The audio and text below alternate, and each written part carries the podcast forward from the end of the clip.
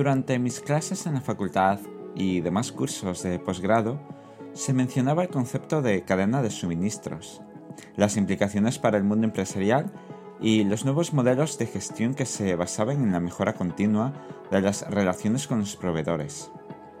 Entendí la idea que había detrás, pero no era consciente del impacto en la vida real, porque no veíamos ejemplos reales o casos de estudio.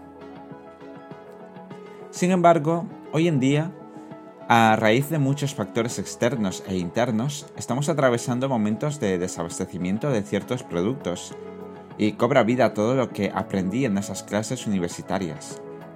La idea de que todos los elementos que conforman una cadena de suministro son importantes y deben ser considerados cuando sea necesario aplicar mejoras o resolver conflictos. El caso de estudio que se debería enseñar hoy en día sería el de la industria láctea.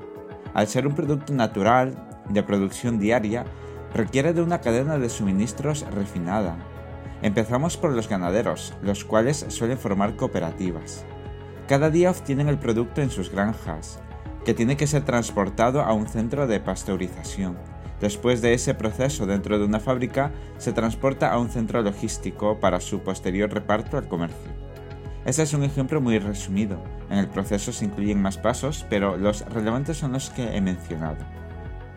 He comentado que en esa cadena importan todos sus componentes, y eso queda muy claro poniendo diferentes escenarios. Por ejemplo, si los ganaderos no logran producir un día, pueden paralizar todo lo demás, ya que el transportista del producto sin tratar no tendrá nada que llevar al centro de pasteurización, y así todo el proceso siguiente se retrasa. Del mismo modo, si el transportista del producto sin tratar, como el que transporta el producto envasado, se paralizan, detienen el proceso anterior y el posterior, tanto el centro de posterización como el de distribución pueden sufrir percances, pero es menos probable que en los otros eslabones mencionados. El problema de desabastecimiento que estamos atravesando se debe a los problemas de coste del sector del transporte, el cual afecta a las dos etapas de este proceso. Por eso los ganaderos no pueden vender el producto de origen y los centros de pasteurización no pueden comprar todo ese producto. Luego tampoco pueden distribuir el producto envasado. Ante este problema, la teoría sugiere que debería haber una negociación privada entre la empresa que tiene más fuerza de control de la cadena de suministros y entre todos los proveedores que la abastecen. Que esa negociación se realice de manera privada significa que la solución más rápida que van a encontrar es cubrir los costes altos que tienen que asumir para tener el producto en el mercado. En definitiva, subir el precio final.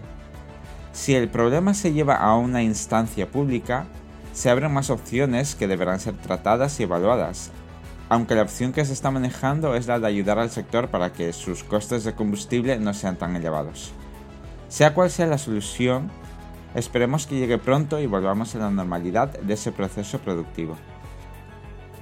En resumen, ahora cobra sentido toda la teoría y conceptos abstractos que me enseñaron en mi etapa universitaria Sabía cómo debía funcionar una cadena de suministros, pero no entendía al completo los escenarios que se abrían cuando esa cadena se rompe o se retrasa.